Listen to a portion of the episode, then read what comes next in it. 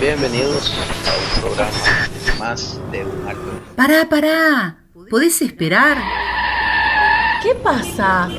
Escucha este podcast. Está buenísimo. Pero, ¿qué querés que escuche? Testimonios de vida para enriquecer la fe.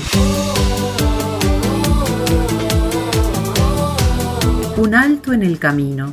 Conversaciones para crecer en la fe. Un podcast de misioneros digitales católicos en el cual J.R. Arevalo presenta entrevistas con cristianos que viven su fe y con su servicio transforman vidas y dan testimonio del Evangelio.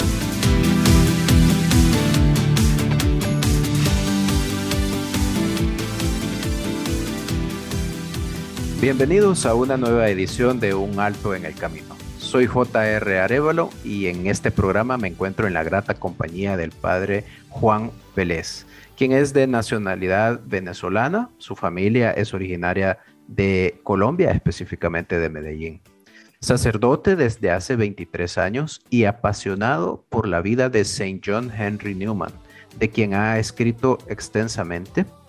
Actualmente en Miami, radicado en Miami, donde trabaja para la obra desde hace tres años. Querido padre, bienvenido a este programa. José, muchas gracias. Bueno, es bueno estar contigo y con los que escuchan Un Alto en el Camino. Qué bonito título, qué atractivo este título que del programa de ustedes. Un Alto en el Camino. Diálogos para crecer en la fe. Vamos a platicar en este programa de la vida de St. John, de su aporte a, la teología, de su gran testimonio de vida, especialmente su conversión hacia el catolicismo. Pero antes de entrar en materia y hablar del santo, queremos hablar eh, respecto de usted, padre. Cuéntenos un poco quién es Juan Vélez, de dónde nace su vocación sacerdotal, qué lo mueve a, seguir los caminos del Señor a través de, este, de esta gran vocación religiosa. Sí, José. Mira, mis padres eh, eh, eran muy creyentes. Mi mamá vive, mi papá ya murió. Mis abuelos también muy creyentes, practicantes de la fe católica. Y desde pequeño eh, en Venezuela aprendí a tener devoción a, la Virgen, obviamente al Señor. Y luego creciendo eh, eh, en Inglaterra, porque nos mudamos a Inglaterra, allí me acuerdo yendo a misa con mis padres y celebrando las, fiestas del Señor y de la Virgen. O sea que de pequeño tenía esa formación religiosa en la familia. Y luego eh, la familia se mudó de Inglaterra, donde estuvo un par de años, a Filadelfia y estudié bachillerato en Filadelfia, Estados Unidos. Regresé a Colombia, donde estudié medicina. Estando en Colombia, eh, a través de un sacerdote que conocí, eh, se, se, me planteó la, posibilidad del sacerdocio como un, un camino de servicio a Dios. Y estaba allí, aunque luego continué con la medicina, en, continué y acabé en la Universidad de Navarra en España, fundada por San José María Escribá de Balaguer.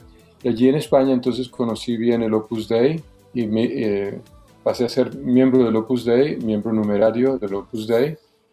Y al cabo de unos años eh, me, me, invitaron en el Opus Dei a estudiar teología, tiempo completo, y considerar el sacerdocio. Entonces, eh, después de unos años de estudiar para teología, me fui dando cuenta que sí, que esto era el camino que el Señor me, pedía. Nada extraordinario, simplemente una, me di cuenta que había necesidades buenos sacerdotes y que, que, así podía servir a Dios a través del Opus Dei.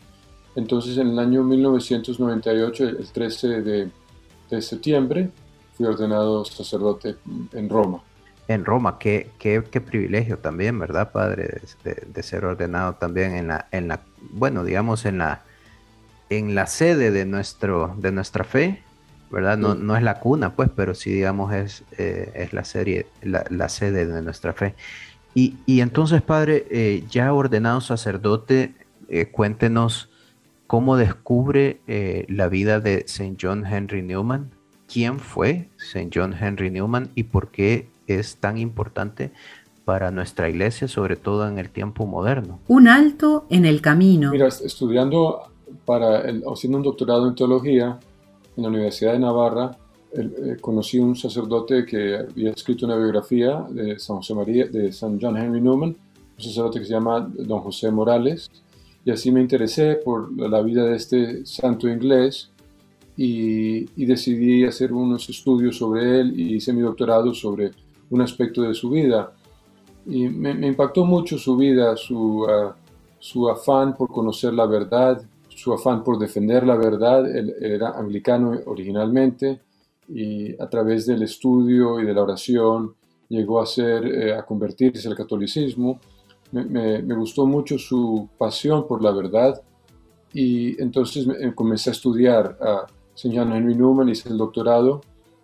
Al acabar el doctorado y ser ordenado sacerdote, me mudé o me pidieron los directores del Opus Dei venir a Estados Unidos y aquí he estado en varias ciudades trabajando y empecé a escribir artículos y luego varios libros sobre, sobre eh, el, el, nuevo santo.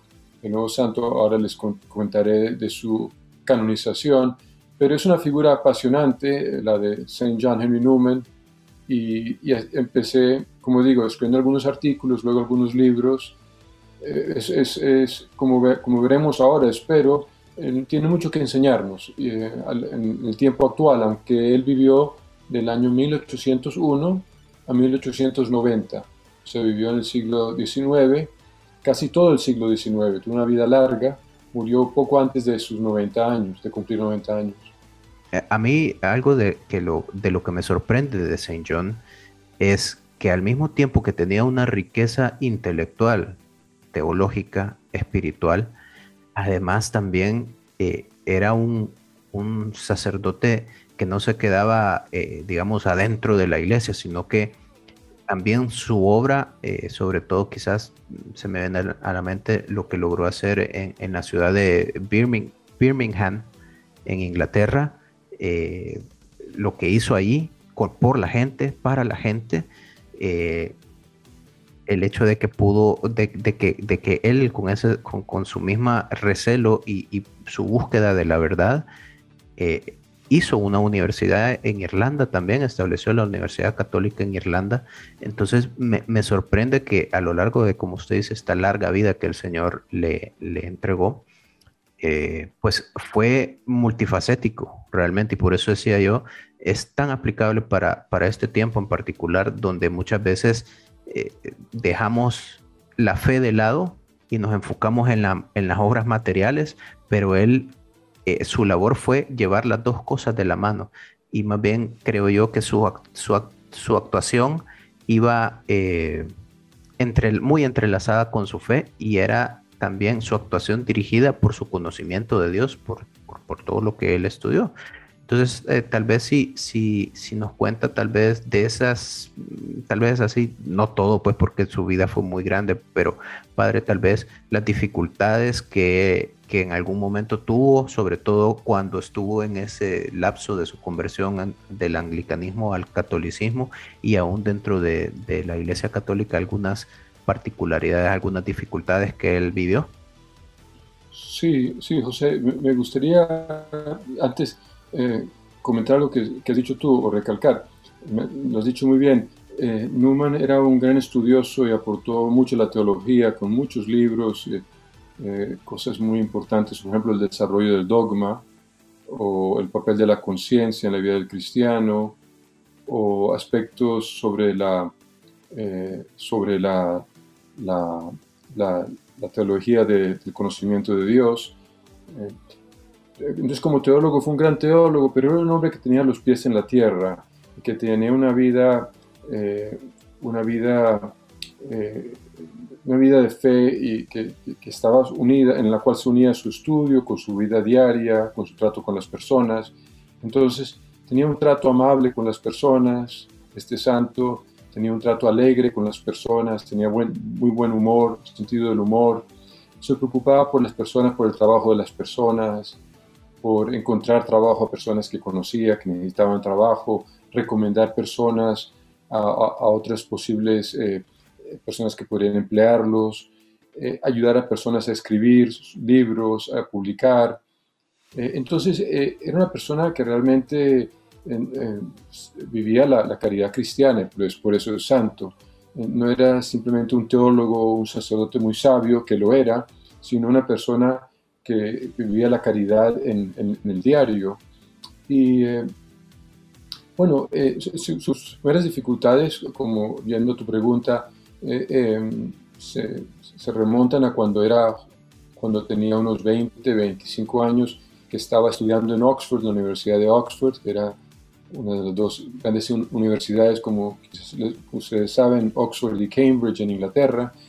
Y estudiaba allí y él era anglicano, eh, pero a medida que estudiaba la historia de la iglesia y lo que habían escrito los, los padres de la iglesia, San Agustín, San Ignacio de Antioquía, otros santos eh, de los primeros siglos, eh, él se fue dando cuenta que, que, había algunas cosas que faltaban a la, a la iglesia anglicana.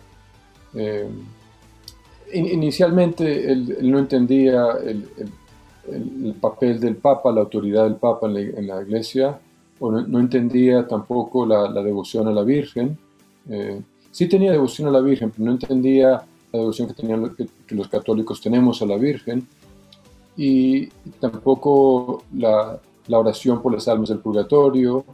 Eh, él pensaba que esas cosas eran añadidos de los católicos a la, a la, fe primitiva. Pero a medida que fue leyendo sobre estos grandes padres de la iglesia, San Cipriano, otro, San Atanasio, del siglo III y IV, se fue dando cuenta que, que allí ya ellos mencionaban muchas de estas cosas y que esas cosas realmente eran, eh, eran fruto de, eran derivados eh, directamente de, la enseñanza de los apóstoles, eh, derivaciones era, o continuación o directamente cosas que habían enseñado.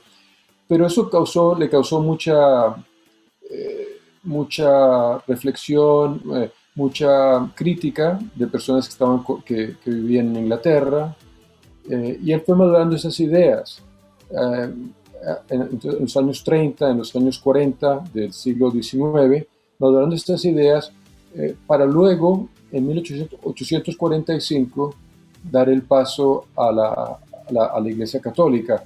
Eh, es difícil resumir todo lo que sufrió, no solo por críticas de otras personas, sino lo que él mismo, porque él no quería dejar la Iglesia Anglicana, él, él estaba contento de ser anglicano, eso era su, su, la historia de su familia, de, su medio ambiente, eh, había tradiciones que él quería. Y entonces dejar todo eso era como dejarlo, dejar su tierra natal, por así decirlo. Eso le costó mucho interiormente.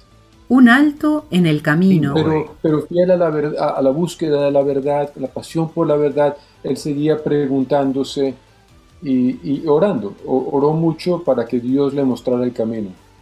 Claro, y, y, ha de ser un camino difícil, sobre todo cuando, cuando tiene él este, esta, como usted dice, esta búsqueda insaciable por la verdad y, empieza a encontrar ese camino, ¿verdad? Ese camino que lo lleva directamente a, a, la Iglesia Católica, ¿verdad? A la Iglesia Universal. Y, también quisiera pensar, eh, Padre, que, que, Dios premió esa búsqueda de, la verdad en St. John porque eh, no solo fue que se convirtió al, catolicismo, sino que pudo ejercer como sacerdote e incluso pudo llegar a ser, eh, pudo llegar a obtener el, sí, el título de cardenal, no sé si título es la palabra correcta, pero digamos llegó a ser cardenal de la Iglesia Católica.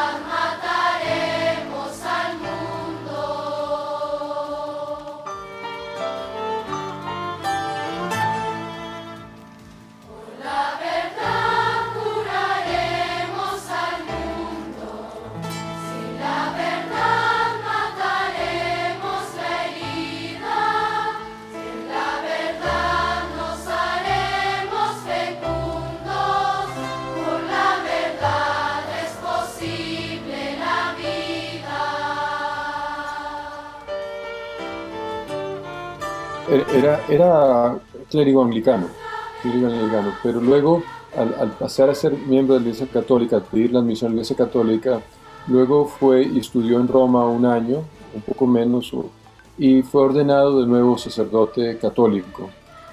tanto como clérigo anglicano como luego sacerdote católico, se preocupaba por los, por los fieles, dándoles clases, dirigiéndoles espiritualmente, rezando por ellos, como sacerdote católico administrando los sacramentos. Y, y lo hizo primero en, cuando volvió a Inglaterra, en un barrio pobre de Birmingham, donde vivían eh, inmigrantes irlandeses. Irlanda había sufrido eh, por una hambruna, por, por las, el daño de cosechas de las, de las papas, y la gente estaba inmigrando de Irlanda y gente se, mucha gente se murió en Irlanda por, de hambre. Los migrantes pobres llegaban a Birmingham y él, él y otros sacerdotes, compañeros suyos que se habían convertido con él y habían ido a Roma y habían estudiado, habían sido ordenados, ellos formaron lo que se llamó el Oratorio de San Felipe Neri. El Oratorio de San Felipe Neri, eh, algo iniciado por un santo italiano, San Filippo Neri, en el siglo XVI en Roma.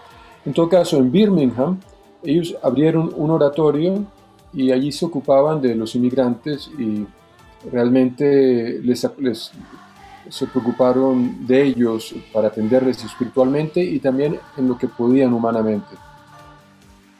Y, bueno, eh, hablando un poco acerca de, de, su canonización, del proceso de canonización que, hubo, eh, eh, cuéntenos respecto de la causa, quién la inició, eh, cómo se llevó a cabo, etcétera. Todo eso, eso, eso que es un tema también en sí mismo, ¿verdad? Y que es tan apasionante, pero específicamente de, de St. John Henry Newman. ¿Cómo fue ese proceso, padre? Sí, en, el caso eh, la, caso de todos los santos varía bastante, pero en el caso de St. John Henry Newman eh, realmente tardó bastante de abrirse la causa, su causa de beatificación él, eh, él, murió en el año 1890 y la gente le tenía como muy santo, muy sabio, eh, pero realmente, eh, realmente pronto después de su muerte, la gente que estudiaba a Newman era por sus escritos teológicos, el libro de Asentimiento de la Fe, el libro de El desarrollo del dogma, su libro La Apología Provita Sua, una serie de libros se escribió y, y, como, por así decirlo, se hizo como un santo para intelectuales. Y, y, podemos decir quizás a veces que los intelectuales no es que se conozcan sobre todo porque rezan o tienen, tienen devociones a santos. Entonces no me se quedó como el, el, este gran intelectual. Pero a mediados del siglo XX, mm, algunas personas, eh, el padre de San, eh, D-E-S-S-A-I-N, otras personas, eh, sacerdotes orotarianos del oratorio de San Felipe Neri, comenzaron a promover su causa. Y, luego eh, fue declarado venerable, me parece que por Juan Pablo II, y, luego se siguió estudiando, su causa, no ya solo su vida intelectual, sino lo que tú decías al principio, la forma de vivir las virtudes, la caridad, su vida de oración. Y pronto la gente se dio cuenta, sí, eh, tiene, hay muchos méritos para beatificarlo, que es lo que hizo el Papa Benedicto, Benedicto XVI. Eh, le beatificó en, en, en, Inglaterra, en Birmingham. Eh, y, y, luego el Papa Francisco decidió canonizarle el 13 de septiembre del año 2019, apenas hace dos años. Eh, entonces, eh, ahí se llegó, al, se llegó a fin este, este gran, eh, esta gran realidad de, reconocimiento de la santidad de Newman, de, este santo que, del cual podemos aprender mucho. Enseguida hablaremos un poco algunas cosas concretas que podemos aprender de, de San John Henry Newman.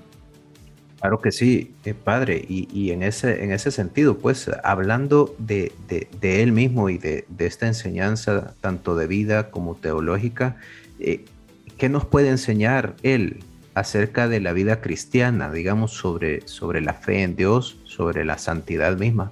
¿Cuáles son, a su criterio, las enseñanzas más grandes que, que Él nos deja? Sí, para, mejor entender y los, los, oyentes de Un Alto en el Camino entender las enseñanzas de Newman, es bueno ver que él, él vivió en Inglaterra en un tiempo, bueno, aunque vivió casi todo el siglo XIX, pero mejor, dicho, digamos, en Inglaterra unos cambios muy fuertes del, desarrollo industrial, eh, en el cual, eh, por un lado, había pobreza, por otro lado, había un creciente materialismo, por otro lado, eh, había un creciente agnosticismo y pérdida de la fe. Entonces, todos son cosas que, por así decirlo, han llegado a América Latina y, América del Norte en el siglo XX, pero ya, ya lo estaban viviendo en el siglo XIX en Inglaterra. Entonces Newman, eh, como muy consciente de esa realidad y de las causas de esa realidad, del agnosticismo, del materialismo, eh, escribió muchos sermones. La gente iba a escucharle como anglicano y luego también como católico. Desde lejos iban a escucharle y, se quedaban muy atentos cuando predicaba y muchos de sus sermones eran sobre la fe, la fe en Dios, eh, explicando cómo la fe en Dios es un conocimiento verdadero, eh, tan, tan cierto como la ciencia, eh, más cierto que la ciencia porque por la fe nos lleva a conocer a Dios con la luz de la fe, perdón, la, fe nos lleva a conocer a Dios como Dios se ha revelado a nosotros, como Dios se ha mostrado a nosotros. Y, ese conocimiento que, que, es posible mediante la revelación, la Sagrada Escritura y la tradición, es un conocimiento eh, que tiene una, un peso fuerte, un peso grande, que es... Eh, entonces Newman, desarrolla ese tema de, la fe y, y que también eh, cómo, cómo esa, esa fe requiere una predisposición, que es la humildad. Si no tenemos una actitud humilde, pues nada nos va a convencer. Dios quiere darse a conocer, pero el hombre tiene que estar abierto a esa, esa revelación de Dios. Y si el hombre no está abierto a esa revelación, pues no, es posible conocer a Dios. Entonces, dedica un tiempo a hablar de esto y hablar, eh, hablar de, también, por ejemplo, cómo en el conocimiento de las cosas, el conocimiento humano, eh, hay muchos presupuestos que damos por contado, muchas cosas que damos por contado.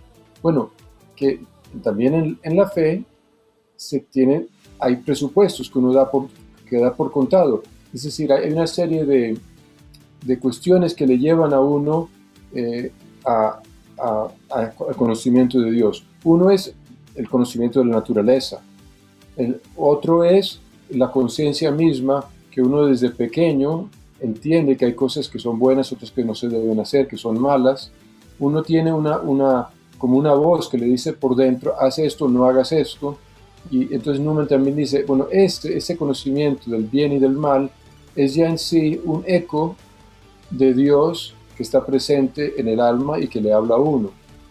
Eh, en fin, explica estos, estos temas muy bien del conocimiento de Dios, del acto de, la fe, eh, también explica Newman que la forma en que conocemos a Dios es mediante muchas diferentes eh, cosas que nos suceden, que sabemos, que escuchamos, que entendemos, y conocimientos eh, y, cosas que tenemos de, de, pequeños.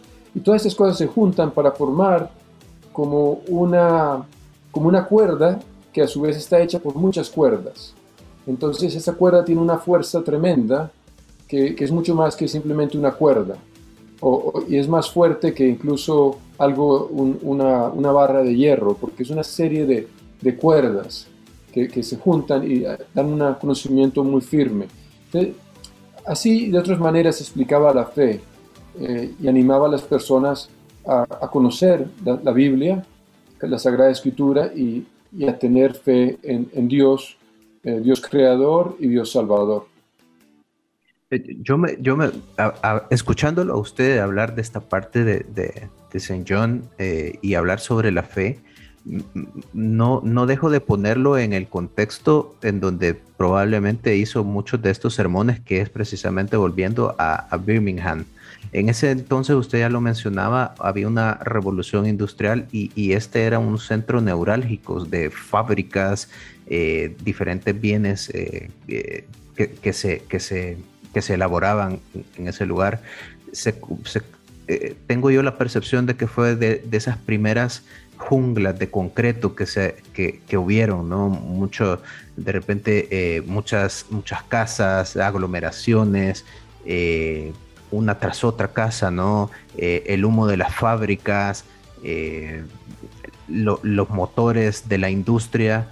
Y, en, ese, en ese mundo mecánico y, y tal vez podría considerarse hasta un poco triste, ¿verdad? De cemento y ladrillos, viene este hombre a hablarle a personas que están eh, luchando por, por, sobrevivir. Básicamente están haciendo un esfuerzo físico enorme trabajando en estos lugares, mujeres eh, viviendo en, sus hogares, haciendo lo mejor que pueden, estos niños corriendo ahí de repente tratando de, buscar la educación. Es decir, la vida acelerada que vivimos hoy, la misma vida acelerada que vivimos hoy sin quizás muchas de las comodidades que tenemos ahora. Y entonces me pongo a pensar qué habrá sentido, qué habrá pensado una persona que, vivía en esas condiciones al escuchar a Saint John hablar, eh, dar sus sermones, ¿no?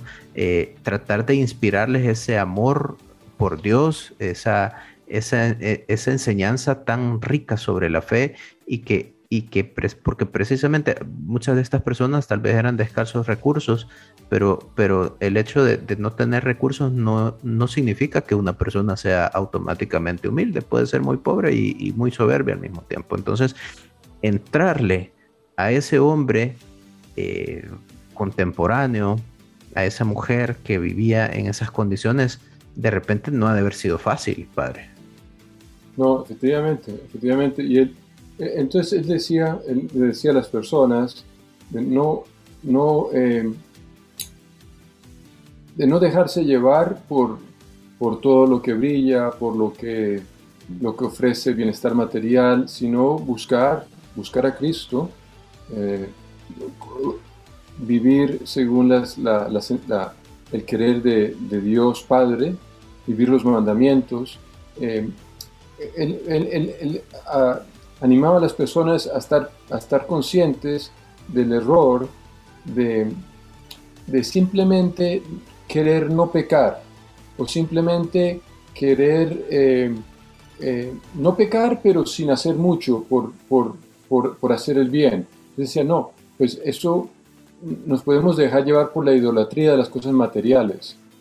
Eso no está bien. Tenemos que buscar querer a Dios con todo el corazón, y que nuestro trabajo sea algo que uno hace cara a Dios. Eh, de, modo práctico, él le decía, aunque en un contexto luego a niños, en, el colegio que empezó en Birmingham, les decía, eh, el camino que debemos seguir es por la mañana despertarnos a tiempo, ofrecer nuestro día a Dios, eh, ponernos a trabajar o estudiar, rezar el ángelus, rezar el rosario a la Virgen, acordarnos de Dios a lo largo del día. Entonces, básicamente que la vida cristiana eh, se, realiza en medio de la vida ordinaria con las cosas pequeñas, como son el ofrecimiento del día a Dios, acudir a la Virgen, tratar de vivir las virtudes. Y hay una historia muy bonita que es hacia el final de su vida, que ocurrió en Birmingham también, que muestra su preocupación por por los jóvenes y por la, por la fe de las personas. Eh, ya él tenía muchos, ya estaba muy, muy mayor, era un cardenal, tenía ochenta y tantos años, y en un, un, día de invierno muy frío, eh, le llegó noticia de que unas, unas, unas uh, niñas eh, católicas que trabajaban en una fábrica de, de un grupo protestante, que se le estaba obligando a hacer las oraciones con las demás personas protestantes que iban a esa fábrica que tenían unas oraciones que decían. Entonces él pidió que le llevaran a la fábrica, eh, fue a la fábrica en invierno eh, y habló con el, dueño de la fábrica le dijo, mira, yo te quiero pedir que estas niñas católicas que son católicas, que se les deje eh, rezar las oraciones católicas sin perjuicio para ellas. Y entonces luego, pues el, dueño de la fábrica se dio cuenta de que era una petición razonable y aceptó. Y Newman se regresó a su casa, nevando, con frío, pero muy contento de, haber hecho esto, algo concreto por estas niñas, por estas, por estas muchachas. Y era un ejemplo de, de su preocupación por las almas y, y por, por la, la, libertad de las conciencias. Eh, un ejemplo que, que, me parece muy, muy, que dice mucho de, de, quién era Newman.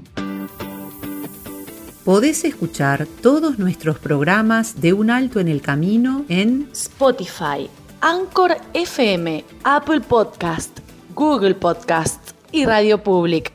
Búscanos como Un Alto en el Camino. Podés seguirnos en nuestras redes sociales como Misioneros Digitales Católicos, como Un Alto en el Camino, una historia de fe y en Instagram como JR Arevalo.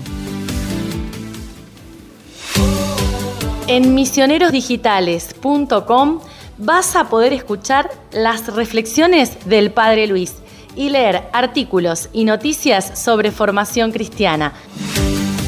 Visita misionerosdigitales.com. Hasta el cielo no paramos.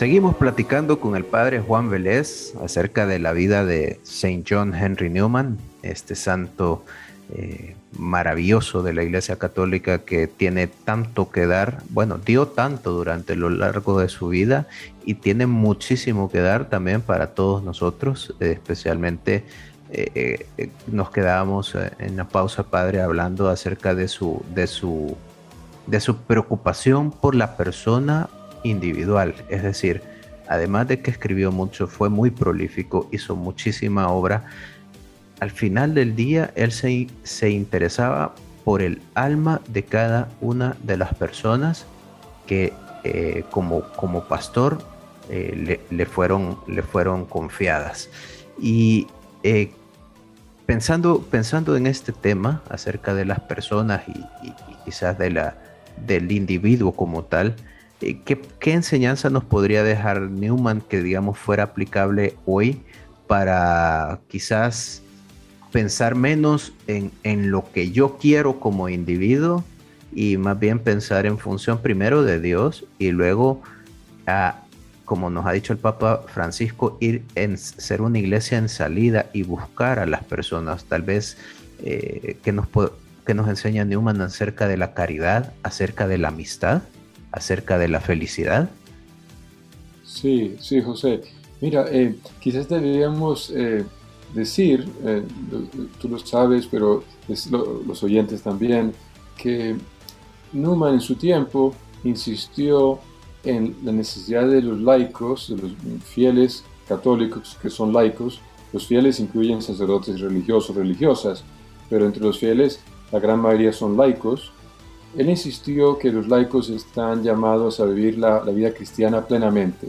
Él hablaba de la, santidad, de holiness. Y hay que decir eso porque en el siglo XIX y también en el siglo XX, eh, más en el siglo XIX, se pensaba que los laicos lo importante es que fueran a misa y que, cumplieran los mandamientos y punto. Ya, eso era bastante. Eh, pero eso es una idea equivocada. Los primeros cristianos eh, el Señor les pidió santificarse en su, trabajo, eh, y convertir a los demás y vivir la fe con, todos los compromisos que, los sacerdotes. Entonces, eh, pero esa, esa, verdad se fue olvidando. Eh, la ha recordado San José María Escribá en el siglo XX, que la santidad es para todos los hombres y mujeres. Pero en el tiempo de Newman, eso no era bien conocido. Entonces Newman insistió que, ¿no? que todos los laicos tienen que tomarse muy en serio la, vida cristiana, la práctica de la fe en su, en su, trabajo, en su vida de familia.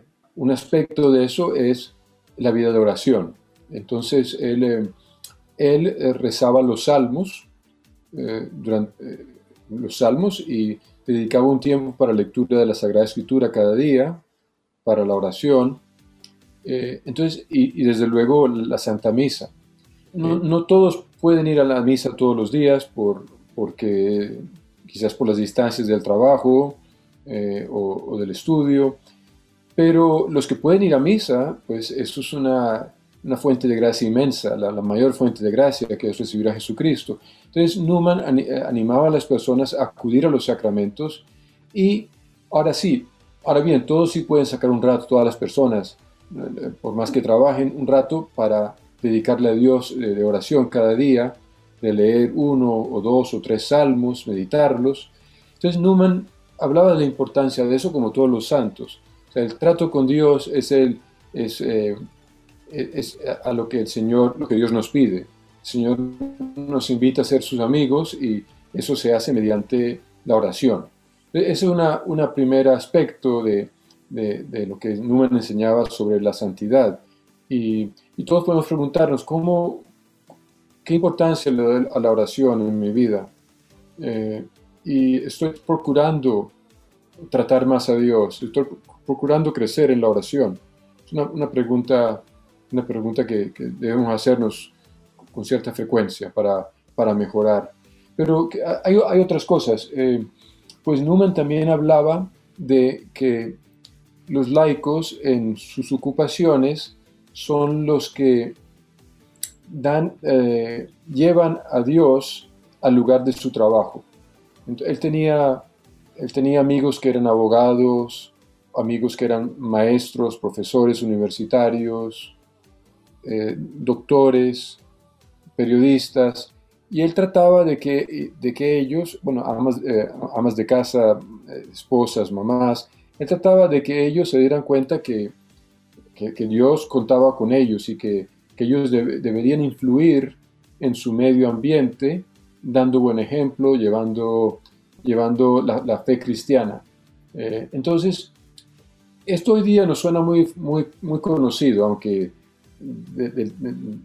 llevarlo a la práctica no es fácil. Eh, pero en el tiempo de Newman era, esto era algo, por así decirlo, novedoso, que el cristiano se desempeña, se, está llamado a vivir la santidad en el trabajo, puede ser en el comercio, en el deporte, en la música. Y, entonces eh, esto, es, esto es un compromiso que, que, que, él recordaba a la gente.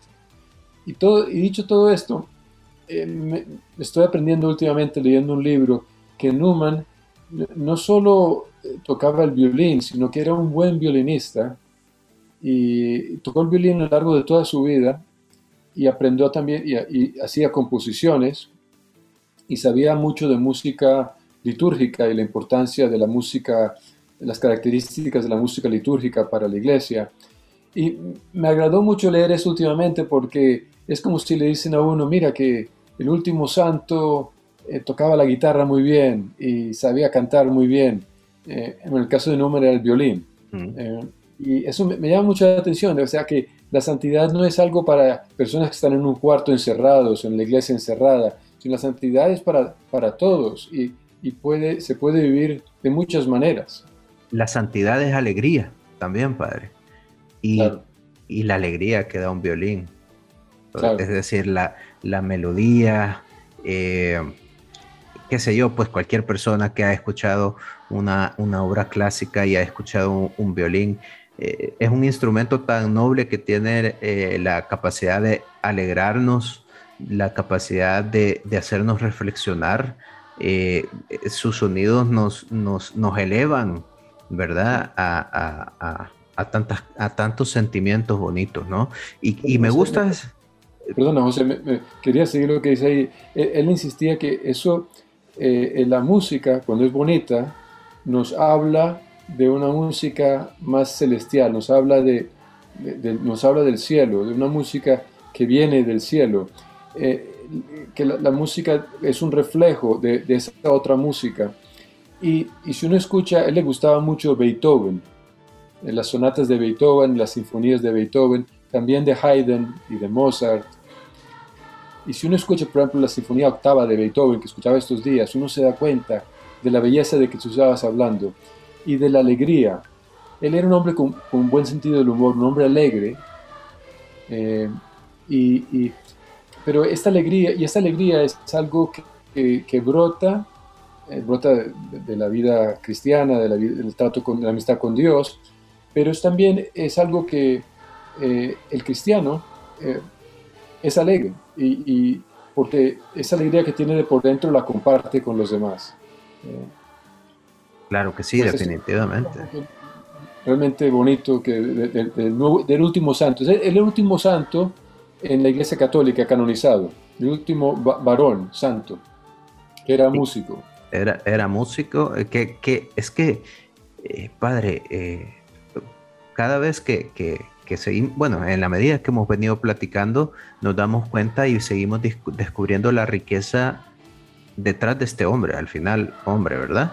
Eh, pero tantos talentos, Padre, puestos al servicio de Dios, que definitivamente eh, es eh, su vida es, es, un regalo, su testimonio de vida es un regalo para, para todos nosotros que vivimos en este tiempo y tenemos la capacidad de, de leerle, de escucharle. Y yo creo que no hay que tener miedo con, porque de repente alguien puede decir, ah, no, dice el padre que, es un santo para intelectuales o que fue considerado un santo para intelectuales, entonces yo no, eso es muy, muy complicado. No, hay que, hay que más bien eh, tener tener eh, eh, ¿qué? curiosidad, ¿verdad? Yo los invito a todos a, a buscar a buscar su libro, padre, porque usted, bueno, tiene varios, varios, varios escritos acerca de, de Saint John, pero particularmente yo he tenido el agrado de, leer eh, su libro, no sé si es el último libro, pero eh, se llama Cardenal Newman, un santo para el mundo de hoy, escrito por el padre Juan R. Vélez. Pueden irlo a buscar, los invitamos desde ya a todos nuestros oyentes. Eh, para que empiecen a conocer de la maravilla, eh, de la maravillosa vida de este santo, ¿verdad? Padre, eh, no tengamos miedo de conocer, no tengamos miedo de leer, hagamos el tiempo para reflexionar todo lo que todo lo que viene de Dios es bueno y este libro que también usted nos ha regalado, pues precisamente viene de ese gran esfuerzo que usted ha hecho a través de su, de, su sacerdocio por entender y, y, escuchar sobre todo el mensaje que Saint John no, nos ha dejado. Y si pudiéramos, yo sé que es muy difícil porque pues estamos hablando de 90 años de vida, pero si pudiéramos, Padre, de alguna forma condensar la enseñanza de Saint John y su labor educativa, bueno, ya hablamos acerca de, de, cómo hablaba él de la fe y de la santidad, pero si pudiéramos condensar sus enseñanzas y su labor educativa, ¿cómo lo haríamos, Padre? Sí. Eh, trato de seguir a esta pregunta, a responder, pero antes te digo, eh, en, la red, en la internet, si uno busca amigos de Newman eh, o, hace búsquedas, se pueden encontrar algunas traducciones al español de sus sermones. Un amigo, bueno, en el internet, que aparece en el internet. Ahora, si a alguien le interesa buscar un libro, una traducción de sus sermones, un amigo Víctor García Ruiz, eh, tiene, tiene ediciones Encuentro, tiene traducciones eh, sobre de sus sermones y de, algunos libros. Pero eh, vamos a ver, pues la labor educativa de Newman es una, una contribución muy grande. Primero, como decías tú, empezando en la Universidad Católica de Dublín, que luego pasó a ser una universidad estatal, pero por razones complicadas, pero esta universidad, eh, al, empezar esa universidad, él escribió un libro o dio unos sermones que, que luego pasaron a ser un libro que se llama La idea de la universidad, un libro muy valioso que habla sobre el, el, el saber universitario.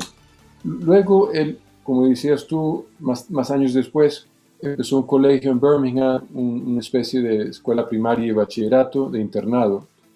Eh, hay, hay, muchas cosas en la, en, la, en la, filosofía educativa de Newman, pero una de ellas, o, varias de ellas, son las siguientes. Una es que él veía que eh, la mente, la facultad de la, de la, de la mente, de la, de la, razón, perdón, hay que perfeccionarla como todas las facultades que uno tiene. Entonces, el, el estudio eh, lleva a perfeccionar esa facultad que Dios nos ha dado y por eso es muy importante fomentar el estudio y, y estudiar empezando las obras clásicas, obras buenas, para formar eh, la capacidad de razonar. Y él hablaba de adquirir un hábito filosófico de la mente, que quiere decir eh, la capacidad de reflexionar, de analizar las cosas, de entender las causas, de entender cómo las cosas, cada cosa es parte de un todo y qué parte ocupa, y, de, y comparar las cosas, conocer los efectos de las cosas. Entonces, adquirir una, una, una forma de pensar eh, que es distinta a, a, la, a, esa forma de actuar muchas veces que la gente hace las cosas casi automáticamente sin reflexionar. Un hábito intelectual de, de, de reflexión. Un alto en el camino. Diálogos para crecer en la fe. Él también hablaba de, de el papel de la teología, la teología natural, conocimiento que todos los hombres pueden tener de Dios, eh, que, debe ser parte de del saber universitario. En las universidades y en los colegios se debe estudiar los fundamentos del conocimiento de Dios, los atributos de Dios, la creación, eh, porque si no se estudian, acaban otras ciencias ocupando ese lugar, bien sea la historia o bien sea la, la, alguna, la química o la filosofía, y entonces se acaba esas ciencias no pueden dar un buen conocimiento, una buena explicación de Dios una explicación adecuada. Es como si uno, en vez de estudiar física, eh, que, el, que, enseña física es un historiador, pues eso sería un disparate. O el que enseña historia sería un físico. No, a cada ciencia tiene su, su método y su lugar y su papel en la universidad. Entonces él hablaba del saber universitario, del conjunto del saber. Pero pasando a la, a la, educación en cuanto a primaria y bachillerato, él hablaba de la importancia que tienen los, papel, los, los, padres, perdón, el papel de los padres en la educación de los hijos. Como los padres deben estar muy involucrados, deben saber lo que estudian sus hijos, deben ayudar a los hijos con los estudios, eh, deben en primer lugar dar esa formación religiosa a sus hijos, como los padres deben apoyar económicamente un colegio. En fin, decían muchas cosas sobre la educación de los hijos que leyendo un poco, por ejemplo, en este libro El Cardenal Newman, se, sale un poco a relucir estas cosas que estoy mencionando. Eh, es decir, los padres no pueden estar pasivos, dejando, envío a mis hijos a un colegio y, y que los, los, profesores, los maestros se ocupen de mis hijos. Eso no es suficiente, los padres tienen que estar muy conscientes eh, de su labor educativa, de formar a los hijos en virtudes de saber lo que están estudiando los hijos, de complementar lo que estudian los hijos. Entonces, son algunas de las cosas que, que Newman decía sobre la educación a, grandes rasgos. Y me parece, padre, importantísimo, eh, realmente escuchando esta última parte que hemos eh, hablado acerca de la educación, me parece que casa como anillo al dedo en el día de hoy, especialmente cuando en muchos lugares, lastimosamente, están tratando no de enseñarle a los, a los niños, sino de indoctrinarlos en, digamos, temas de agendas, eh, voy a, ocupar la palabra entre comillas, progresistas, que de progresistas realmente no tienen mucho. Más bien me parecen algunas eh, cuestiones hasta peligrosas que lastimosamente se han cimentado muchísimo en la, en la cultura eh, occidental. Y entonces, importantísimo la labor de los padres, estar ahí, estar pendientes de saber qué es lo que se les está enseñando a sus hijos para que eh, de repente cuando ellos vengan con algún tipo de, cosa rara que se les está tratando de inculcar en, la escuela, eh, temas de ideología de género, temas de, eh, teoría de, respecto de las razas, que por ejemplo en Estados Unidos está tomando mucha fuerza lastimosamente en las currículas de, de, universidades y de, escuelas públicas. Eh, entonces se vuelve este tema se vuelve importantísimo. Y retomando también otra cuestión que usted mencionaba acerca de pensar antes de hablar. Usted lo dijo eh, con, digamos, muchas palabras eh, bonitas, pero eh, el mensaje que me queda a mí y quizás que quisiéramos transmitirle a los oyentes es, en este día en que estamos a nada de poder emitir una opinión en Twitter, en Facebook o en cualquier otra red social, simplemente agarramos nuestro teléfono y le damos enviar, eh, tenemos que tener la capacidad de, tener un pensamiento crítico, de escuchar algo, de analizarlo y luego ver si realmente tengo algo que decir al respecto. ¿verdad? Hoy pareciera de que estamos viviendo en, en una época donde donde eh, abro la boca porque tengo que decir algo y no abro la boca porque hay algo que tengo que decir, es que es, que es bien diferente, ¿verdad? No es lo mismo, tengo, tengo que decir algo a, a este, eh, por decirlo, pues nada más, solo por, por, porque tengo que emitir una opinión o porque tengo que tratar de ganar eh, likes o protagonismo, no es lo mismo, tengo que, tengo que decir algo a hay algo que tengo que decir, ¿verdad? Es bien diferente. Entonces, has dicho muy bien esto de, la importancia de pensar las cosas, de, leer, como decías, y leer eh, libros recomendados, no cualquier libro, eh, de, no dejarnos llevar por los medios de comunicación, los, las redes sociales, de, tener, de, pausar, de reflexionar, de, estudiar, estudiar, eh, estudiar el catecismo de la iglesia, estudiar la Sagrada Escritura. Casi no he dicho, mm, casi no he dicho nada de lo que decía Numa sobre la Sagrada Escritura, pero era fundamental el estudio de la Sagrada Escritura y, conocer lo que decían los santos sobre la Sagrada Escritura y, también los papas y los concilios que nos ayudan a entender las Sagradas Escrituras, nos transmiten, pero eh, eh, tenemos que estudiar y, pensar y leer y hablar con personas antes de estar dando opiniones o, enviando mensajes. Muchas veces no, no muchas veces eh, no, actuamos correctamente, eh, estamos actuando sin pensar, ¿verdad? Como, como decías tú. Claro, y no, y, yo siempre he dicho, eh, muchas cosas en la, en la vida requieren un esfuerzo consciente de nuestra parte, es decir, tenemos que ser esforzados.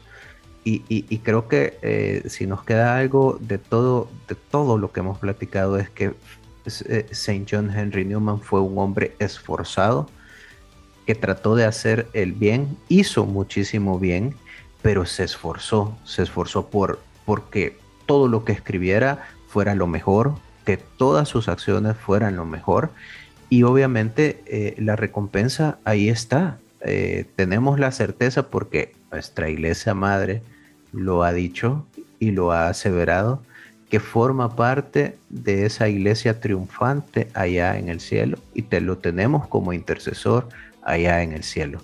Padre, eh, el tiempo se nos va como, como arena entre las manos.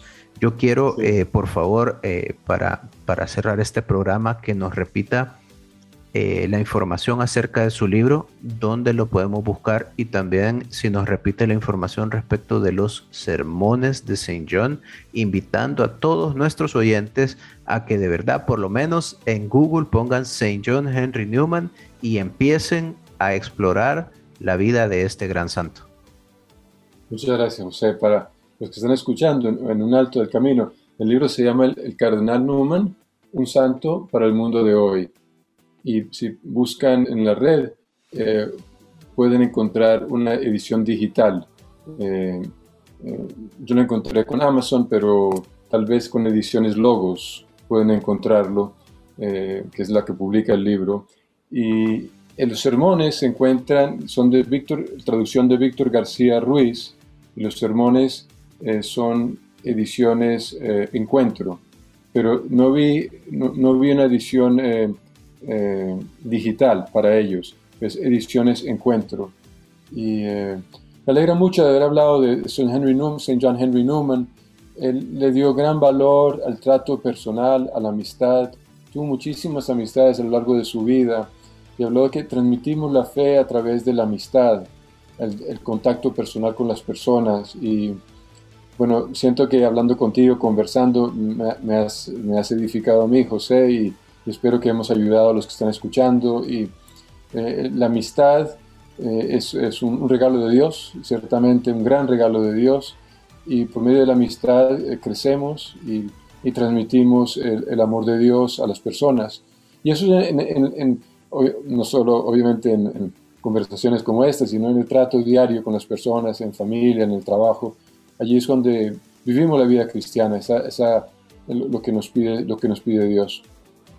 Así es, Padre. Y no me queda más que agradecerle por dedicarnos este espacio. Sabemos que, que tiene muchísimas eh, actividades que hacer. De verdad nos sentimos honrados que haya aceptado la invitación a este programa. Nuevamente les dejo a todos nuestros oyentes Cardenal Newman, un santo para el mundo de hoy, por el padre Juan R. Vélez y sus sermones de parte de Víctor García Ruiz. Búsquenlos eh, edifíquense, edifiquémonos todos, hagamos iglesia, salgamos en marcha con conocimiento de a quién seguimos y por qué lo seguimos y por qué amamos a Dios. Padre, muchísimas gracias. Gracias a todos nuestros oyentes y no me queda más decirles que nos volveremos a encontrar en el abrazo de Dios. Padre, unas palabras finales. José, muchas gracias. Que Dios te bendiga, bendiga a los oyentes en nombre del Padre, del Hijo, del Espíritu Santo. Amén. Y que San Número nos ayude a todos a acercarnos a Dios. Amén. Así sea, Padre. Muchísimas gracias. Hasta aquí llegó un alto en el camino. Ahora podés continuar en tu caminar. Nos encontramos en el próximo programa con otra historia de fe.